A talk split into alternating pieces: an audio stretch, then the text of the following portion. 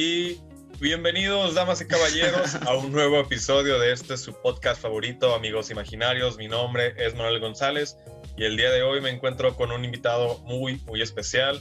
Toda una eminencia dentro del campo de lo que son los concursos de belleza, los Miss, los Señorita, los etc, etc, como le quieran llamar ahora sí. Eh, del otro lado de la pantalla tenemos a un gran compañero de la carrera de comunicación y medios, no fuimos de hablar mucho durante todo este periodo en el cual estuvimos aprendiendo, pero como tú lo acabas de decir, como tú lo acabas de decir fuera de micrófono, hoy es un buen día para aprender. Espero tú puedas enseñarme mucho, espero yo puedo aprender otro tanto. Y pues, sin nada más que decir, desde Hala, Magic Town, con 23 años de edad y sonrisa renovada, Edgar, Jacob. ¿Qué onda, Eddie? ¿Cómo andas? Bienvenido a tu pues, espacio. Muchísimas gracias, no, de verdad te agradezco mucho, ya tú lo has dicho, ¿no? Eh, éramos compañeros en la universidad, a lo mejor ni no convivíamos mucho porque yo en realidad también eh, lo reconozco, casi no convivía con nadie, precisamente porque yo estaba enfocado en otras cosas y era como de voy a clase, me regreso a, a, mi casa y a realizar lo que me hace falta o incluso a, a otros talleres pero igual, este, mi admiración y, de verdad que, qué gusto estar acá contigo en esta Respeto plataforma. Y mucho cariño. ¿Mande? Respeto y mucho cariño. Con respeto y mucho cariño. Sí, claro que sí. Y qué bueno que lo mencionas porque de eso se va a tratar el primer punto de nuestra plática del día de hoy, que es que además de, pues como ya lo mencionaba al principio, de ser pues una de las personas que yo conozca que más sabe de todo esto de los concursos de belleza aquí dentro del estado, y me imagino que más allá, igual ahorita vamos a llegar a eso, es que también te dedicas a otras varias actividades. Estuviste un tiempo haciendo teatro. Recuerdo haberte ido a ver a una obra, no recuerdo exactamente cómo se llamaba, y disculpa, discúlpame el nombre. Pero pues bailabas, cantabas, actuabas, ahora conduces, creo que tenías un blog precisamente de esto, de los Miss y demás. Pero pues vamos a empezar por el principio, como quien dice. Y, o sea, ¿cómo, ¿cómo es que tú tienes el tiempo o cómo divides tu tiempo? ¿Cómo logras dedicarte a tantas cosas al mismo tiempo? Oh, ¿Cómo, Dios. ¿Cómo te organizas, más bien? pues mira que la verdad ni yo sé. Como ahorita te decía, ¿no? Venía corriendo también porque venía precisamente de otras actividades este, siempre me surgen de último momento, pero creo que, creo que eh, el, el, organizarme ha sido como de las cosas que más me ha ayudado precisamente para llevar a cabo tantas cosas. El decir, ok, tanto tiempo dispongo, este tiempo lo voy a utilizar para hacer esta, esta, estas cosas y este otro lo voy a utilizar para estas otras cosas a veces eh, tengo que dejar de hacer algunas que no son tan esenciales y las dedico a algo que, que, realmente me llena, ¿verdad? Ya tú lo has dicho, como es el ámbito este de los concursos de belleza, que ahorita pues ni yo sé cómo me involucré tanto. y también es teatro, también la conducción, también es dedicarle un poco de tiempo a mi blog de belleza. Entonces, pues en sí no sé cómo, pero pues de que lo hago, o de que lo tengo que hacer, lo tengo que hacer, porque pues ya también es un compromiso. Sí, porque ahí está, ni modo de decir patitas para que las quiero. Efectivamente. este, primeramente, ¿cómo, o sea, cómo fue que llegaste al, al, teatro, que es una de las cosas por las cuales más yo, yo te ubico? Y también después de eso me gustaría que, que me respondieras cómo todas y cada una de las actividades que has realizado, que realizas actualmente, se conectan unas con las otras. Porque mucha gente, o sea, quizás no lo entienda o no haga como esa conexión de decir, ok, pues igual estoy estudiando teatro, ok, pero ¿para qué, güey? Si tú conduces, tienes un programa en televisión, ¿para qué quiero estudiar teatro? Ok. Hay, hay un montón de procesos ahí, pero me gustaría escucharlo ahora sí que de primera mano contigo. O sea, ¿cómo, cómo llegas a eso? ¿Cómo llegas a hacer tantas actividades? ¿Y cómo es que de manera quizás muy consciente o plenamente inconsciente, unas se relacionan con las otras. Ok, mira, eh, Yo, como bien lo comentabas al principio, pensé que no te ibas a acordar, pero efectivamente soy de Jala. Yo soy del pueblo mágico de Jala. ¿Te acuerdas de, de mi autopresentación? Claro, era, era, típico verlo en cada clase. Bueno, no, no en cada clase, pero de, las típicas, preséntense, digan su nombre, de dónde vienen, qué edad tienen y por qué eligieron esta carrera, ¿no? La, la típica. Y yo siempre con mi este, presentación de Miss Universo. Gala Magic no, bueno, Town. Gala Magic Town 23. no, fíjate que, que, bueno, yo soy de allá originario. Me vine acá a estudiar precisamente la licenciatura en comunicación y medios. Eh, yo antes de esta opción yo mi, mi más grande sueño siempre ha sido ser actor. Entonces yo siempre se los dije a mis papás, yo quiero estudiar actuación. Sin embargo, como que, no lo sé, mis papás como que creían que era broma, no lo sé. Pero me dijeron, no, sí, pues está bien, pero estudia otra carrera. y yo de, no, yo quiero este, artes escénicas, pero la verdad quedaba algo lejos. Eh, la situación económica en, en mi familia, la verdad, no iba nada bien. Y, este, y por eso fue que me dijeron, bueno, déjalo como una segunda opción, eh, ahora eh, enfócate en otra carrera. Entonces dije, bueno, me, me, ha gustado la conducción, me ha gustado el público, dije, me voy a Tepic a estudiar comunicación y medios. Pero yo hice el, ¿cómo se puede decir? El pacto con mis papás de que yo, viniéndome para acá, yo iba a hacer algo por llevar a cabo mi sueño, que era lo de la actuación, ¿no? Entonces, este, pues ya me vine para acá. Eh, al primer semestre yo, yo pues me dediqué al 100% a la universidad y a partir del segundo semestre, que creo que fue ahí donde yo te conocí, a partir del segundo semestre, este, a partir de ahí ya ingresé a un grupo de teatro, pero no era como tal ir yo al grupo, sino que más bien yo iba a un taller de teatro, o sea, yo estaba pagando para eh, poder recibir estas clases de actuación, que aunque, bueno, ahí este, nos dijeron que nos iban a, dar no solamente clases de actuación, sino también de canto y de baile. Que yo la verdad era pésimo en todo eso y yo para mí siempre dije, lo mío es hacer el drama. Entonces, este, pues cuando me dijeron, no, es que acá tienes que llevar estas eh, otras clases porque, bueno, tienes que hacer un artista completo. Dije, bueno, pues está bien. Eh, al final de cuentas, pues empecé a hacerlo, empecé a, meterme y cuando menos sentí ya me estaban haciendo eh, la invitación para formar parte oficial del grupo de teatro. Entonces yo pues obviamente acepté, yo quise formar parte de y fue ahí donde ya como que esa, la, la verdad, o sea, la verdad fue así, la universidad pasó a ser eh, pasó a ser segundo término y mi grupo de teatro o mi taller de teatro pasó a ser el primero. Por eso es que yo estaba como más dedicado este, al teatro y le dedicaba mucho, mucho tiempo. De hecho, por eso es que te comento, es que casi no convivía. De hecho, para, para realizar este, trabajos en equipo, eh, yo siempre me, me, me, juntaba con otros compañeros que iban a, también en el mismo grupo que yo, que era pues Daniel y Cora. Éramos los, los tres que, que pues un saludo a ellos que ojalá que nos estén viendo o escuchando. Este, sí, entonces como nuestros tiempos eran, eh, eran los mismos relativamente, entonces por eso fue que nosotros nos, éramos, éramos el mismo grupito y no nos juntábamos con casi nadie. Y pues así fue que, que culminó la carrera. Eh, yo duré todo, todo el tiempo de la carrera, yo duré ahí en ese grupo de teatro. La verdad, mm, eh, aprendí muchísimo. Eh, terminé cantando, que era algo de las cosas que yo te decía que no jamás me vi haciendo. Y, este, y terminé cantando, terminé bailando y ha sido como mucho, mucho aprendizaje. Después, bueno, después de todo esto, se presenta la oportunidad de entrar a, a una organización estatal de un certamen de belleza que es considerado dentro de los más importantes a nivel estatal, que se llama Miss Nayarit.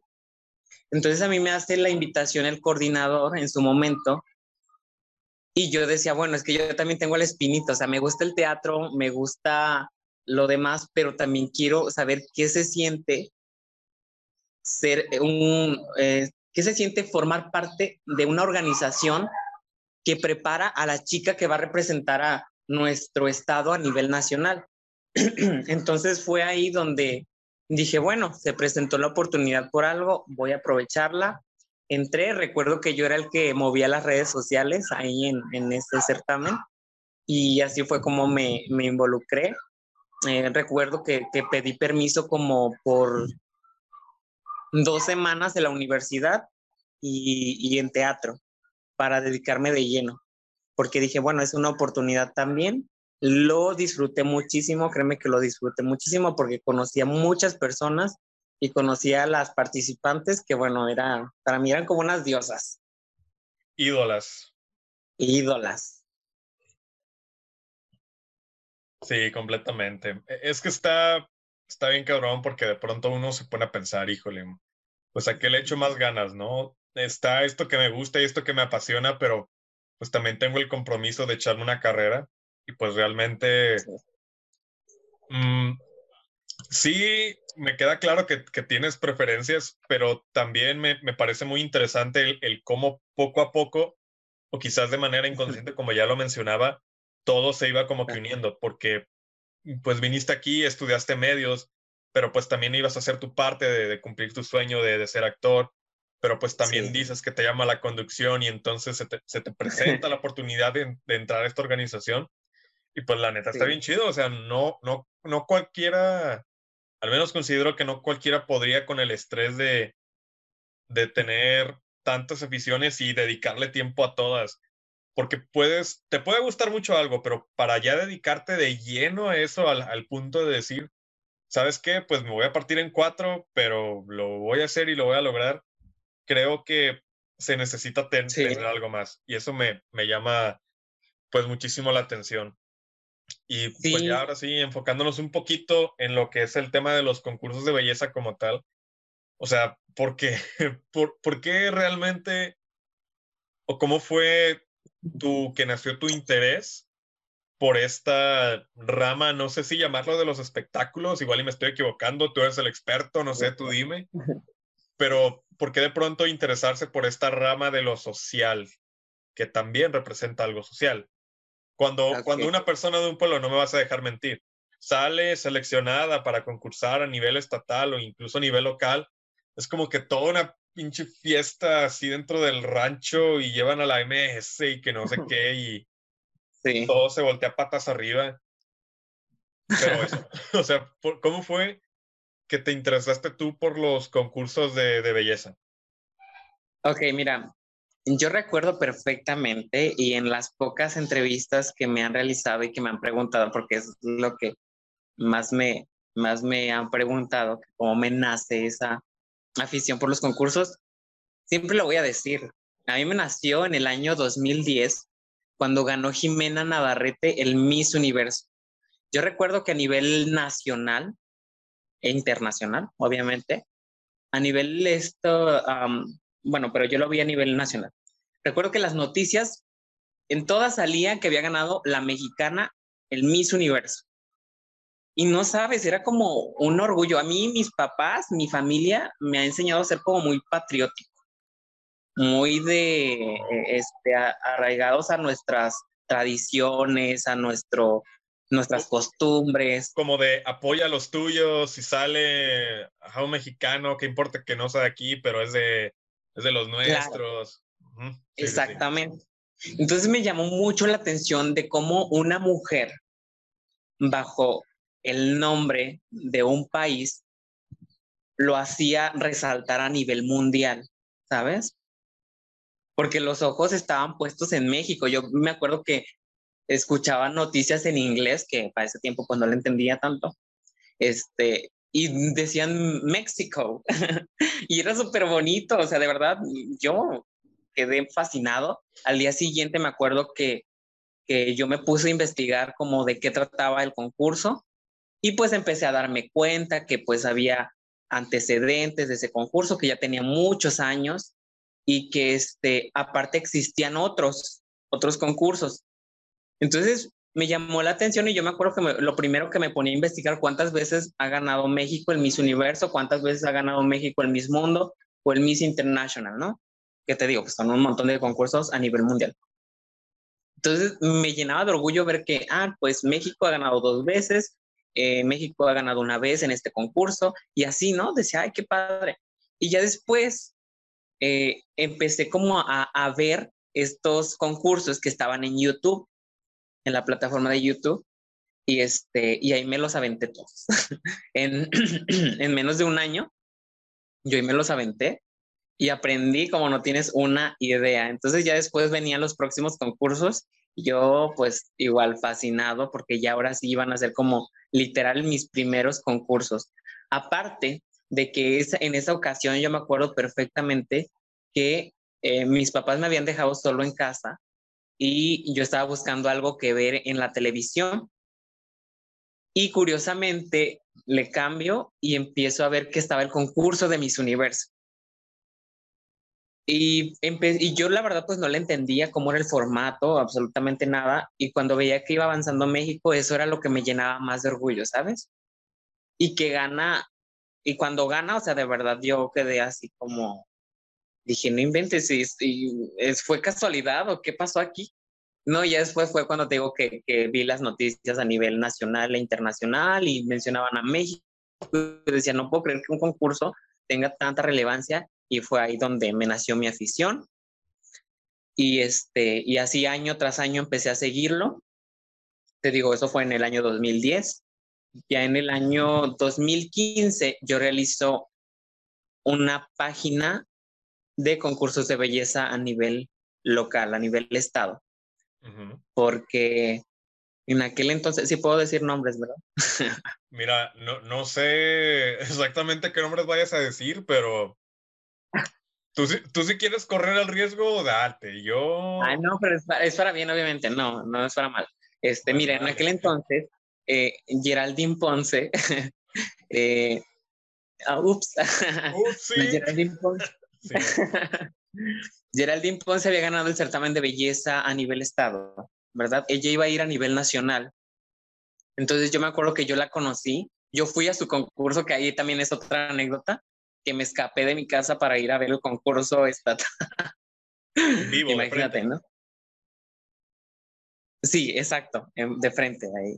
Mm, como era al otro municipio, que era Ixtlán del Río, que nos quedaba como unos 20 minutos de Jala, este, yo, me, yo me fui para allá, me escapé, le eché mentiras a mis papás que iba al cumpleaños de un amigo porque no nos dejaban, este, no me dejaban ir para allá de noche, entonces yo me fui, me escapé.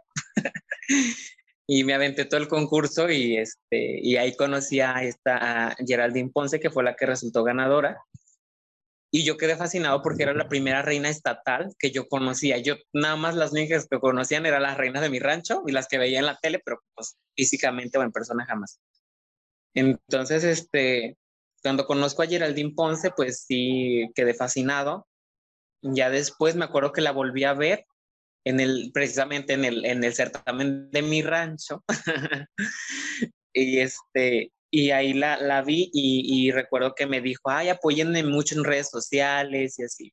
Y fue a partir de ahí que me nació esta, estas ganas de, de crear una página a nivel estatal, que yo la verdad eh, la estaba, yo estaba 100% enfocada a apoyar a, a, a, Geraldine Ponce y que ya después empecé a abrir el panorama para darle el mismo apoyo a las otras chicas, porque sabemos que pues van a muchos concursos también.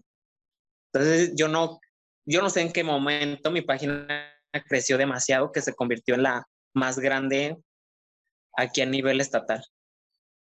Así es como... Y, de manera no oficial, ¿verdad? Porque, bueno, sabemos que dentro de Nayarit hay, hay muy poca prensa o medios que se especialicen en un tema.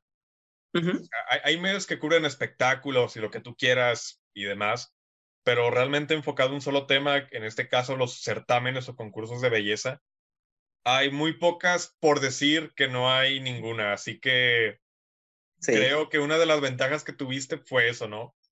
Precisamente de que uno no hubiera un medio especializado en hablar de esos temas como tal, y estar como que en ese terreno fértil todavía, porque en aquel entonces igual sí teníamos bien presentes las redes sociales, pero ya transformándolos en este medio masivo de, de comunicación en donde tú incluso te puedes convertir en una figura pública, pues realmente no lo tenemos tan presente. Así que, pues de manera inconsciente aprovechaste la oportunidad, ¿no? Claro, pues sí, de alguna manera, porque ya lo has mencionado. La verdad, en aquellos tiempos no había ninguna. De hecho, por eso me nació estas, estas, uh, esta idea de crear una página, porque no había ninguna otra. A lo mejor si hubiese habido alguna otra, hubiera dicho, no, pues no tiene mucho caso.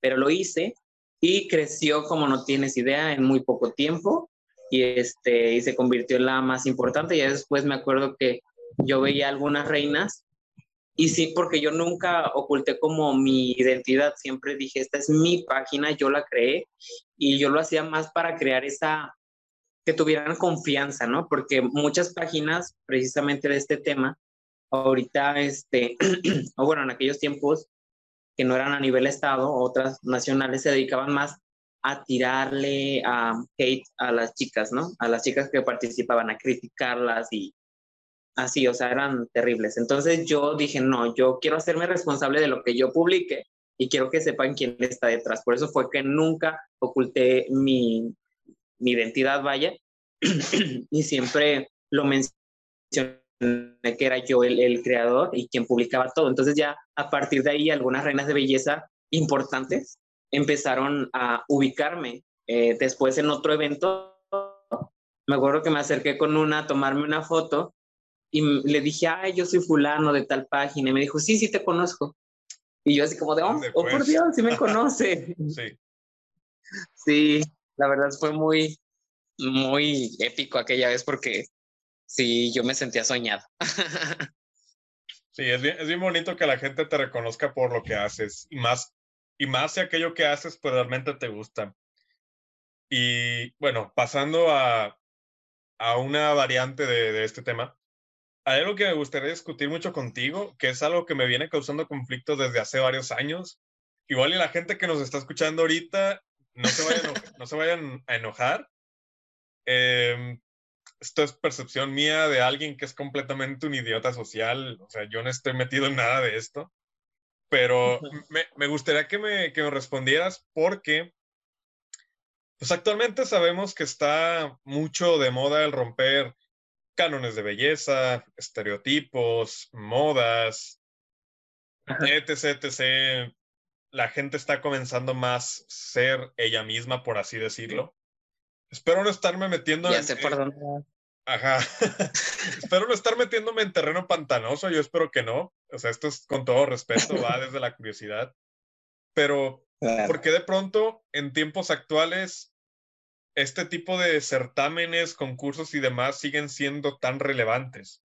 Cuando hay mucha gente que dice, no, pues sabes qué, esto no me representa o están imponiendo, mm, por así decirlo, cuerpos que no son reales, que yo estoy en contra de que la gente diga que no son cuerpos reales, sí existen. Que sean menos comunes que otros no los hacen menos válidos, por así decirlo. Nuevamente, esto es con todo respeto, lo estoy agarrando con pinzas, pero sí me, me gustaría que me, que me ayudaras a resolver esa cuestión. ¿Por qué de pronto en tiempos actuales los certámenes y concursos de belleza siguen siendo tan relevantes? ¿Por qué? Ok, ahí voy. Ahí voy con mi speech. Ahorita lo voy a sacar. Tú, tú defiende tu tema. Es... eh, yo sí algo me he dado cuenta a través de todos estos años que yo he estado eh, siguiendo concursos de belleza, es que ya no son los mismos que eran antes, ¿sabes? Antes sí estaban como muy estereotipados. Sí tenías que, vaya, tenías que tener cierta estatura, ¿no? Tenías que tener cierto tipo de cuerpo, eh, ciertas peculiaridades de rostro o así, ¿no? Hoy en día ya no, o sea, ahorita sigue habiendo requisitos porque es como todo, ¿no? A final de cuentas no deja de ser como tal un concurso de belleza renovado, pero no deja de ser un concurso de belleza. Es como cualquier otra, siempre lo he dicho, ¿no? Es como cualquier otra plataforma donde también tienen sus, sus reglas, sus requisitos. Por ejemplo, este, en, el en el ejército te piden cierta estatura para poder ingresar, eh, te piden cierta complexión, complexión, perdón, este, perdón, ciertas, eh, bueno, ciertas características físicas, ¿verdad? Entonces acá, pues obviamente es lo, es lo mismo, eh, nada más que ahorita, por ejemplo, ya, ya no nada más eso cuenta. Ahorita, por ejemplo, yo estoy en, a cargo de un certamen de belleza, precisamente en Miss Nayarit, que este, la estructura o la columna vertebral es tener un proyecto social tangible, ¿sabes? O sea, no nomás este, no nada más este, tenerlo. Pues. ¿Mande?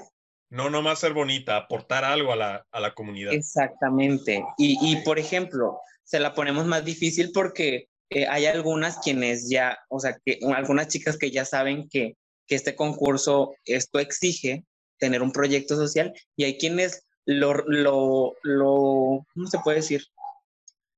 Lo crean únicamente para el concurso. Y no, o sea, nosotros buscamos que ya sean proyectos que los hayan llevado a cabo, que ya los estén llevando. Eso es lo relevante, ¿sabes?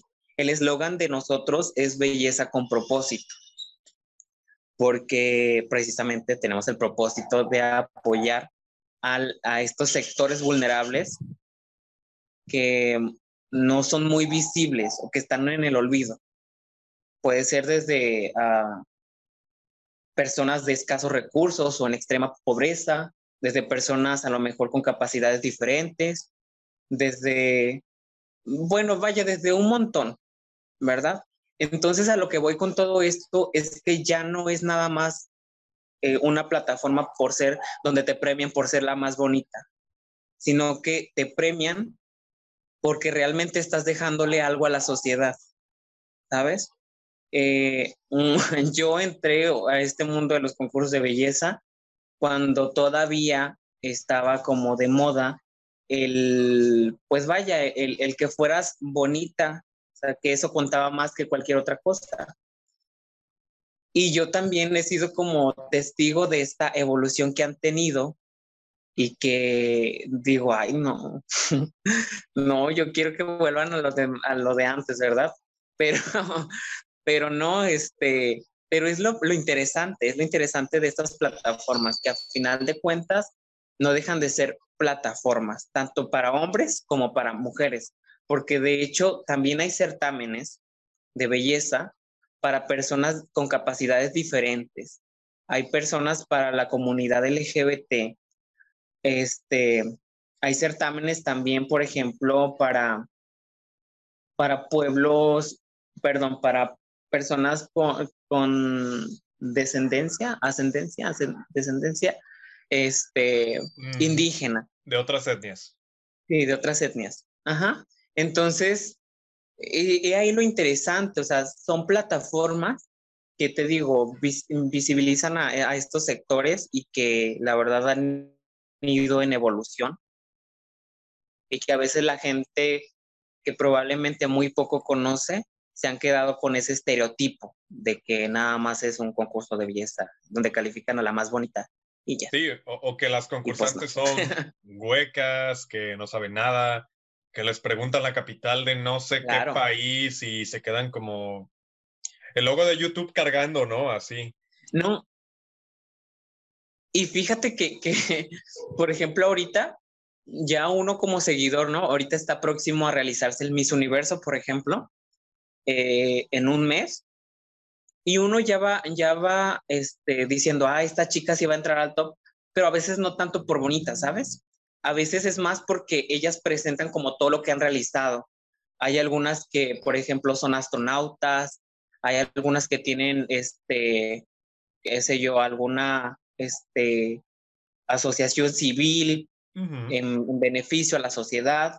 Entonces, cuando tú ves ese currículum, la verdad, pues, increíble, dices, ah, no, esta chica pues iba a pasar.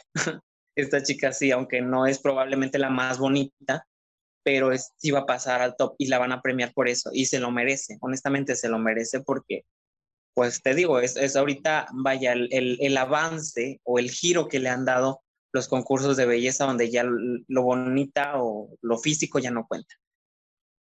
Tú que has estado tanto dentro como fuera de este ámbito, o sea, tú que has visto y has consumido insaciables horas de, de, estas, de este tipo de entretenimiento y que también te has dedicado a organizar los mismos, ¿tú qué consideras que se necesita para ganar un concurso de belleza? O sea, ¿cómo es la preparación tanto del certamen en sí como de, como de una reina? O sea, una verdadera reina de belleza.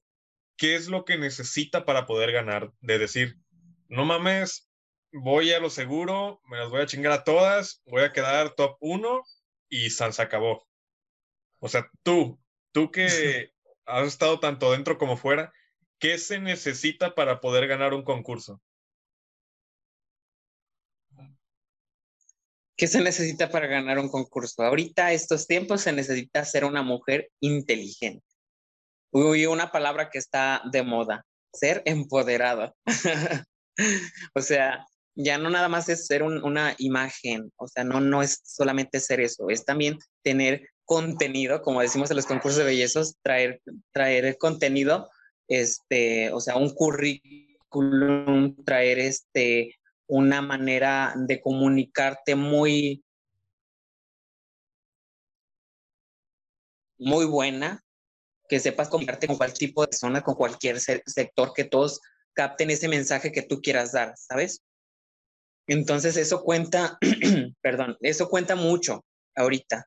No dejando de lado, claro, pues las pasarelas, esa cuestión de este, física, que, que a final de cuentas, eh, por ejemplo, en cuestión de preparación en, en cuerpo, ahí mucha gente no lo ve y dice, ay, es que se van a la y eligen a la más flaca y todo eso. No. O sea, si lo vemos por otro lado, desde otra perspectiva, estamos eligiendo a la chica con mayor disciplina porque tú no sabes cuántas horas de gimnasio se la pasó esa mujer este, para tener ese cuerpo.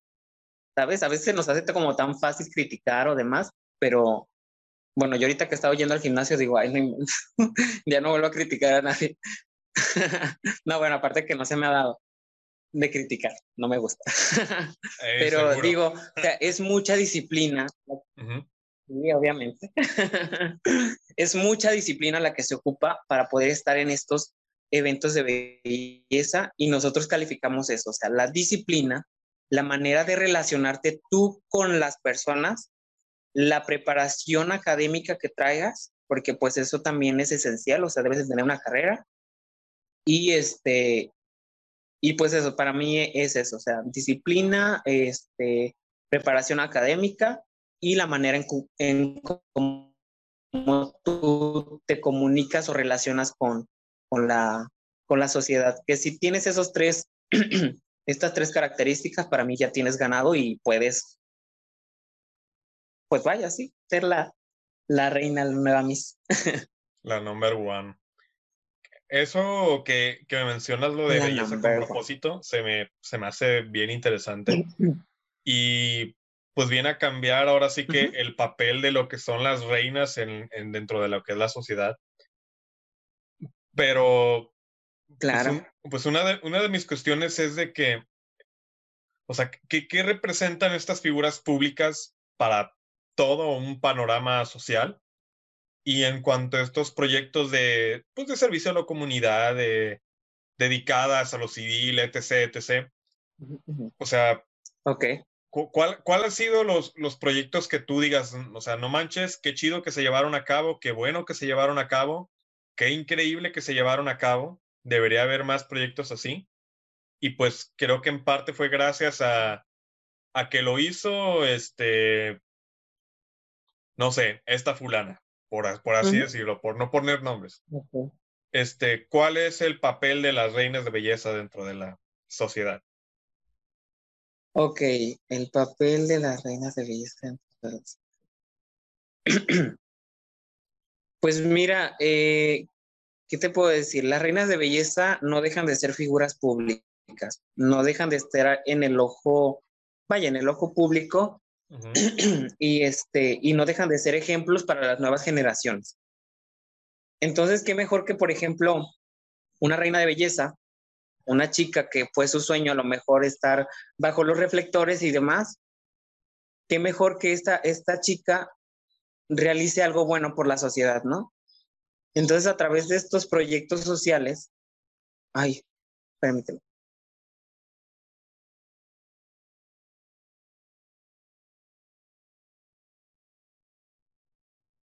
Perdón, es que me estaba queriendo timbrar, no sé si se escucha.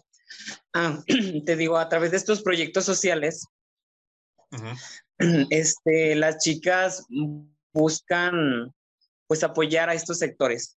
Eh, la verdad que, yo he sido testigo de cómo las chicas pues realmente buscan hacer algo bueno por la sociedad. yo ahorita con, con que yo he estado al frente, de hecho uno como coordinador, es parte de, de que estas actividades se lleven a cabo. Eh, hubo, por ejemplo, una chica, eh, no recuerdo de dónde era, ay, no recuerdo, de Chihuahua. Allá pues está esta, ay, no sé si llamarlo etnia, estoy súper mal en esas cuestiones, también me tengo que preparar. Este, de la Sierra Tarahumara, donde pues, por ejemplo, a los niños de allí no, no, no recibían como la educación de vida como cualquier otro mexicano. Entonces, esta chica a través de, de su imagen, a través de que pues ella era una figura pública, hizo que voltearan a ver a este, a esta, a este sector, a, esta, a este grupo, y, este, y que recibieran la educación de vida, la educación que por obligación les corresponde. Entonces, eso, eso es algo que ya se quedó por siempre y que lo logró una reina de belleza. Ahorita, por ejemplo, nuestra mm, Miss Nayarit del año antepasado, eh, su proyecto social era este, apoyar a una fundación de niños con diabetes tipo 1, que también pues son, eh, a lo mejor es un tema que muy pocas veces se escucha y que no sabemos las necesidades que ellos tienen, ¿sabes? O qué es lo que ellos pasan.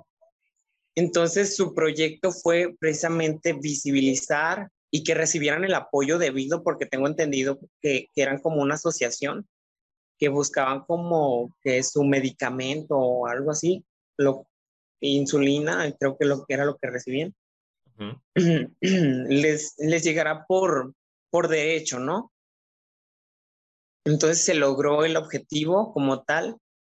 Y bueno, esos son algunos de los proyectos. Hay chicas que hacen otro tipo de proyectos, pero que lo hacen bastante bien y que tienen un objetivo claro y es ayudar, ¿verdad? Y este, yo estoy hablando de este certamen, que sé que hay otros que tienen objetivos distintos, pero ahorita la mayoría, en su mayoría, sí están enfocados en apoyar a la sociedad, en dejar algo. ¿sabes? A través de la imagen, a través de ser una figura pública. No nomás es, es pararte frente a, un, a una cámara y, mandar besos y así, no. Es aprovechar que te están dando la oportunidad de que te vea mucha gente para tú hablar de una causa, de algo que muchas pocas personas no este, conocen y que muchas desconocen, ¿sabes? Entonces, esa es la función de una reina de belleza actualmente. Y por eso es que no deja de ser algo relevante una reina de belleza, porque se va adaptando a los cambios y a las necesidades que va exigiendo el tiempo. sí, estoy totalmente de acuerdo con ello y, y te digo, o sea, qué bueno que aprovechen toda la atención que este tipo de personas y de figuras públicas pueden captar para realmente hacer algo bueno. Pero ¿hasta qué punto es bueno eso? Porque, pues últimamente he visto a muchas, muchas, muchas concursantes, no quiero decir entrometerse, pero sí adentrarse en el mundo de lo que es la política. Ok. Aquí en, en Tepic, pues tenemos el caso de nuestra queridísima Geraldine Ponce. Saludos a Geraldine Ponce Es la segunda vez que te mencionamos en este podcast. A ver cuándo vienes. Ojalá nos estés escuchando. Sí. Y, y sinceramente, o sea, yo creo que ella puede ganar. Yo creo que, sinceramente, que ella puede ganar, pero por la atención que tiene. Pero pues mi cuestión es esa, o sea, ¿qué, qué, qué tan bueno es que este tipo de, de, de personajes se involucren en temas un poquito más serios, por así decirlos? Que yo sé que el PRI, que el PAN, que Morena y que no sé qué, y que todos son lo mismo y que nos están robando y que no sé qué, bla, bla, bla. Eso lo puedo entender. Y entiendo que muchas veces en la desesperación de la gente buscamos otras alternativas. Ok. Pero tú, desde tu perspectiva, ¿qué, qué tan bueno es que estas figuras públicas se involucren a este nivel? Porque hay reinas en, en puestos de diputadas, de senadoras, de regidoras. Próximamente, si, si todo sale bien para Morena y para Geraldine, pues vamos a tener nueva presidenta municipal que al menos en todos los años de vida nunca me, me ha- me ha tocado ver una mujer en ese puesto, en un puesto tan alto. Y sería interesante que ella estuviera ahí a ver cómo lo maneja y demás. Pero pues ahora sí está esta otra cuestión de que no, no todo puede ser tan bonito. O sea, ¿qué, qué tan bueno es? ¿En dónde trazas esa línea de decir, híjole, está bien que hagas cosas por la sociedad, pero como que esto ya no te compete? Mira, que, que, ay, Dios mío. ¡Qué cabrón! ¡Qué que- pesimista que- eres, Manuel! sí, ¿eh? No, mira que, que, bueno, es también de las cosas más comunes.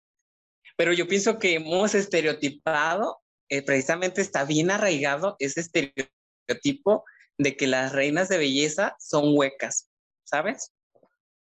Y han demostrado, la verdad, tener las mismas capacidades que cualquier otra persona. O sea, eh, el ser guapo no te garantiza o ser más inteligente o ser menos. O igual, este, qué sé yo, ¿no? O sea, de verdad que no, no, no es garantía eso para nada. Sin embargo, eh, creo que toda la gente se va por lo negativo y se va como de, ay, es que esta chica pues está hueca y no, no va a saber nada y qué hace en ese puesto, aparte está muy joven y demás. Cuando, cuando, o sea, por ejemplo, hemos tenido políticos que, que pues son más, más grandes, que según tienen toda la preparación y demás, y pues terminan haciendo literalmente Uy. más alto. Sí, sí, sí. O sea, de verdad, terminan de, de hacer este oh, terrible a, a la sociedad, ¿no? Al, al pueblo. Vaya. Entonces digo, ¿por qué no darle la oportunidad a nuevas generaciones? ¿Por qué no darle la oportunidad a chicas que, que han visto de cerca esta necesidad y no precisamente cuando ha sido su aspiración un cargo político? En el caso de Geraldine, no la defiendo, no la defiendo, pero yo la conozco a Geraldine, este, en su momento me tocó conocerla. Ha sido el cumpleaños de todos sus hijos. He estado en el cumpleaños de todos sus hijos, pero, pero siempre ha sido una mujer muy, muy dedicada, o sea, de verdad, muy disciplinada, muy de orgullosa, de sentirse orgullosa de ella está, estar en un puesto donde ella le puede sacar provecho, pero no para ella, sino para los demás, ¿sabes? Y no dudo que cualquier otra reina que desee estar en ese puesto, este, pueda hacerlo. O sea, de verdad, no dudo que, que, que, que no pueda hacerlo, o que pueda hacerlo, algo así. de Sea verdad no lo dudo. Que sea capaz, Ajá, exactamente. Entonces, es lo que te digo, eh, estamos muy estereotipados o las tenemos muy estereotipadas a las reinas de belleza. Para mí, Geraldine ha hecho algo extraordinario desde el puesto que logró hace algunos años de ser diputada federal. Eh, lo logró y para muchos ha sido como un chiste, pero si nos ponemos a comparar el trabajo de ella al trabajo que han realizado otros, que no han sido reyes o reinas de belleza, pues sí quedan mucho a deber, ¿verdad? Y Geraldine, que fue una reina de belleza, está por encima de ellos. Entonces, no debemos estereotipar. Tampoco descarto la posibilidad que ojalá que no. Así que chicas, ustedes que fueron reinas de belleza y que quieren incursionar en el ámbito de, la política, no dudo que vaya a haber alguna que, vaya a hacer las cosas muy mal. Yo pienso que no está en, otra cosa más que en tus valores, en tus principios, ¿verdad? Entonces, así como puede haber reinas buenas, puede haber reinas malas. Como todas. Que quieran incursionar en este ámbito, ¿verdad? Como cualquier otra persona. Pero son capaces, son capaces ellas de realizar cualquier cosa. Este, muchas o muchos han creído como de, ah, ya fue reina de belleza directo a televisión. No, pues no, Geraldine, por ejemplo, la de su generación, de las que ganaron a nivel nacional, Geraldine quedó como política, la, que, la otra chica que ganó también, ella está como conductora en, en TV Azteca, y la otra chica, creo que también está como conductora en un canal de música. Entonces, pues qué padre, ¿no? Geraldine rompió con eso y ahorita ya de hecho más chicas se están animando, ya no sé si Geraldine sería ese parteaguas, pero ya he visto que más chicas están incursionando en esto de la política. Incluso la misma Lupita Jones ahorita va para gobernadora de Baja California y este y pues ha demostrado ser una mujer muy recta, muy vaya disciplinada, segura de lo que quiere. Ojalá que así como ha manejado la organización, en un sentido bueno, pues también pueda manejar este, las necesidades de su pueblo y sacarlas adelante. Si llega a ganar, ¿verdad?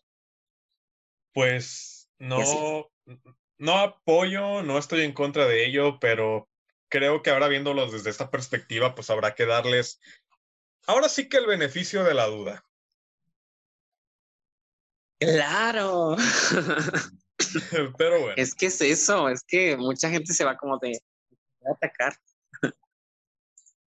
Su pecado es ser bonitas. El de todos, ¿no? Entre comillas. Entre comillas. El de todos. Ah, pero bueno, este, mencionábamos hace algunos momentos esto de que tener una fanpage finalmente te llevó a meterte más dentro del ámbito, incluso a ser reconocido y que eso te llevó a, a más proyectos. Y pues desde hace algunos años tú has estado conduciendo algunos programas, al menos aquí en la televisión local. No sé si puedo decir nombres de canales y demás por... Bueno, parte sí. Mira, nada más porque no me acuerdo no los voy a decir, pero si no, sí los diría. ok. Pero pues has estado conduciendo y demás.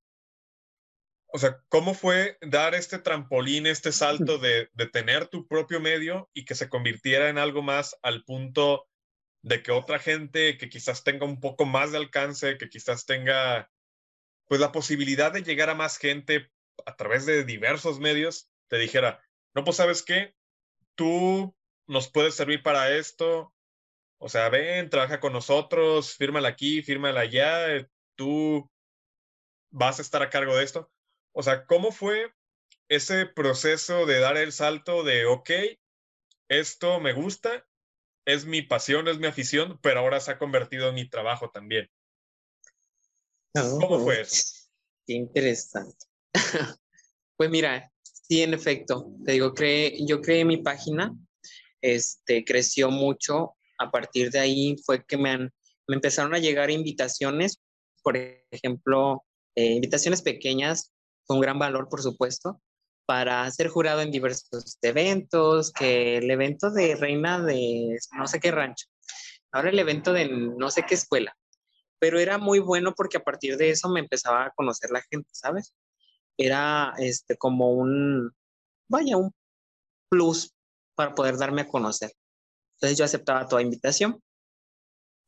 Eh, después de todo eso, eh, yo decía, bueno, que empecé ya a ver más a detalle como eh, lo que vivían las reinas detrás de un escenario, de cómo se sentían ellas nerviosas. Había algunas que ya no querían salir en la noche final, que decían, ay, no, mejor ya no, ya vi toda la gente, ya no quiero participar. Yo decía, oye, esa es la parte que la gente no conoce. Es la gente que, la, la parte que la gente no cree que, que, pasa, ¿no? O sea, ellas las ven a lo mejor y espectaculares ahí en el escenario, pero no saben que acá incluso algunas están llorando, están pidiendo hablar con sus mamás y hay alguna que a lo mejor está triste, ¿no? Que está alegre. Entonces fue por eso que dije, bueno, creo que me gustaría tener un programa precisamente de concursos de belleza, porque yo no he visto ninguno aquí. ¿verdad? Y ahorita que están tan de moda, y aquí en Nayarit que somos súper fanáticos y que tenemos concursos de belleza de todo, dije, estaría genial tener un programa así. Entonces fue que a partir de eso, pues nació la, la idea de crear este proyecto y, este, y lo presenté. Me acuerdo que yo en aquellos tiempos yo estaba realizando un, ¿cómo te puedo decir? Un, un programa por internet con una página, con una página pues grande, conocida. Y yo les presenté el proyecto y pues no me dieron respuesta.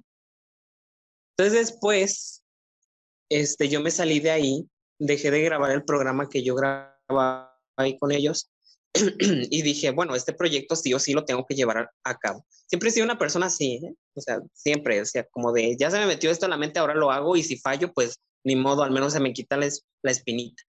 Entonces dije, bueno, lo voy a hacer. Yo recuerdo que me salí de ahí y publiqué en Facebook así como que estaba buscando colaboradores este, para llevar a cabo un proyecto. En mi página dije, bueno, ya tengo la plataforma, puedo llevarlo a cabo ahí en mi propia página. Incluso pues el público es ese, o sea, el de que le gustan los concursos de belleza, ahí lo tengo. Entonces fue así que puse esa convocatoria entre comillas y este y me llegó un conocido que precisamente ahí estudiaba con nosotros, nada más que una generación más arriba.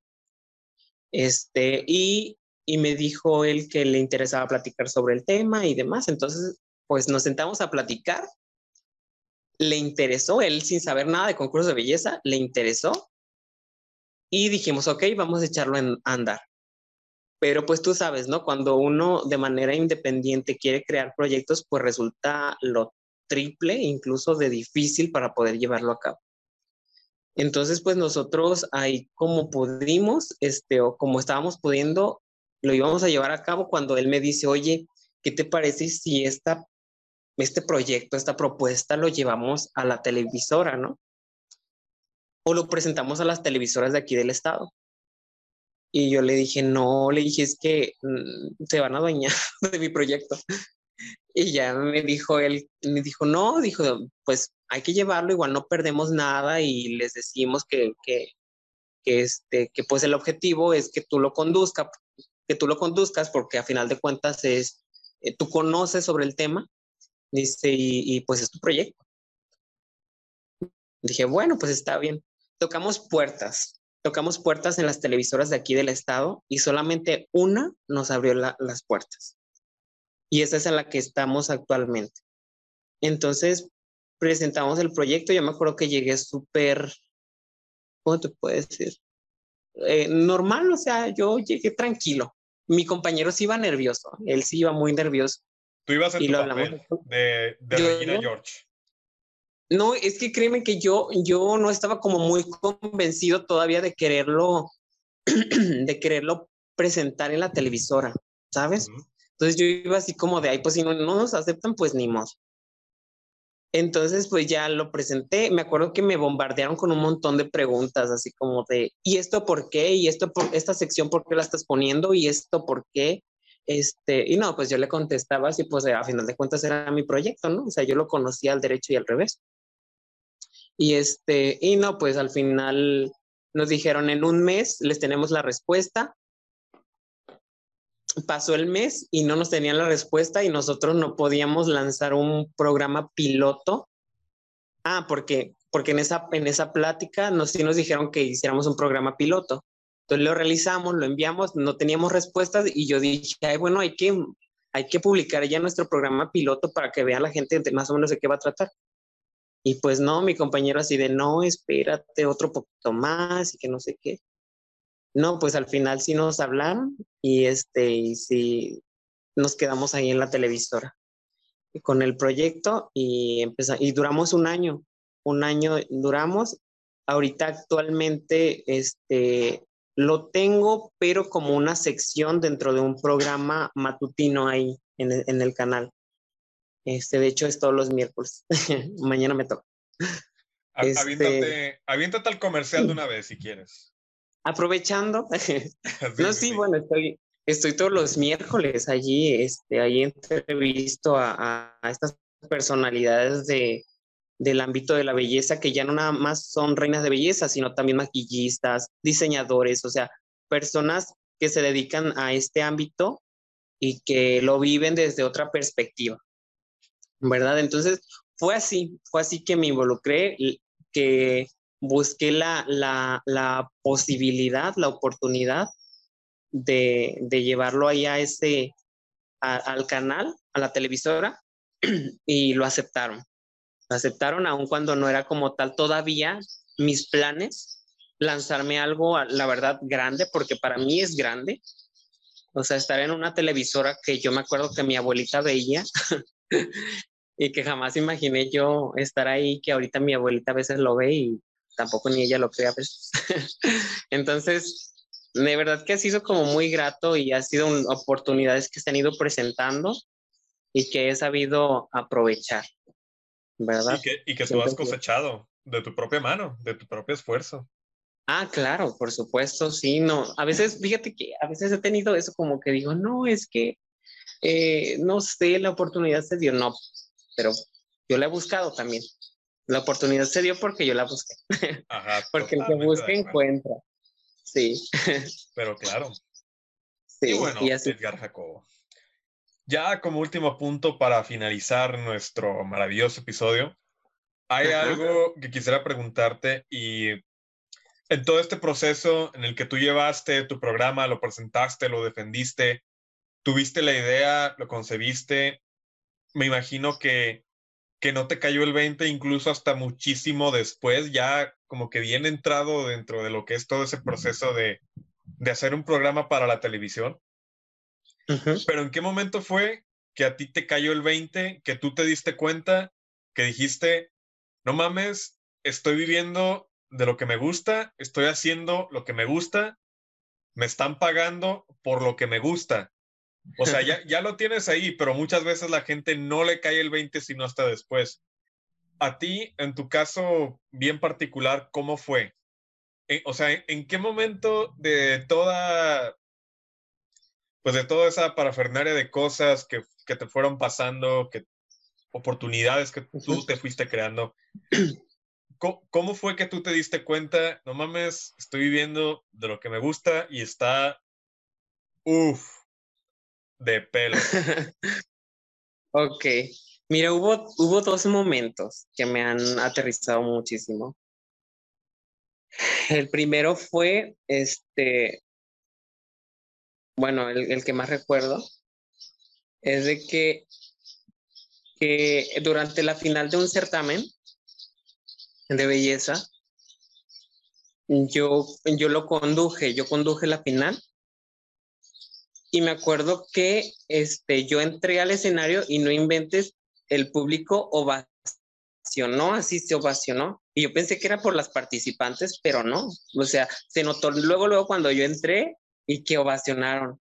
En ese momento, de verdad, te lo juro y no es por otra cosa, fue así como de, me temblaron los pies porque dije, ¿dónde estoy o qué he hecho para, o sea, qué hice para llegar a este punto donde la gente pues me ha aplaudido y que me ha recibido muy bien, ¿no? Ese fue un momento donde me sentí de verdad como realmente feliz porque dije, estoy haciendo lo que me gusta. Ese fue uno y otro, a lo mejor te digo, son muy, muy banales probablemente, pero en otro fue que eh, durante otro certamen, porque me la vivo en certamen, me la vivo en certamen, este, durante otro certamen, una, una señora ya de avanzada edad se acerca conmigo y me pide una foto. Entonces voy como de, órale, ¿y cómo se reacciona aquí? ¿O qué les digo? ¿Cómo me pongo? ¿Qué hago? Porque jamás me habían pedido una foto, o sea, Y me dice la señora, yo soy de Acaponeta y hasta allá te veo. Y yo decía, no inventes, yo pensaba que nomás me veían aquí en Tepic y que la gente ni me veía. Pero sí fueron esos momentos que, que de verdad sentí muy, muy bonito, me sentí muy, muy bien y que lejos de alimentar mi ego, me hicieron poner los pies sobre la tierra y decir, estoy haciendo las cosas bien, estoy realmente luchando por hacer las cosas, mis sueños realidad y este, y tengo que seguir así, no despegando la, el dedo del renglón, porque créeme que no ha sido nada fácil. No convivimos mucho tú y yo, pero de verdad yo durante la universidad, o sea, pasaba días terribles, o sea, al ser foráneo era fatal, porque a media semana se quedaba uno sin dinero y a veces uno no tenía ni cómo ir a la universidad y así, ¿no? O sea, en muchos aspectos siempre ha sido como, o fue o es a veces todavía como todavía una, un reto.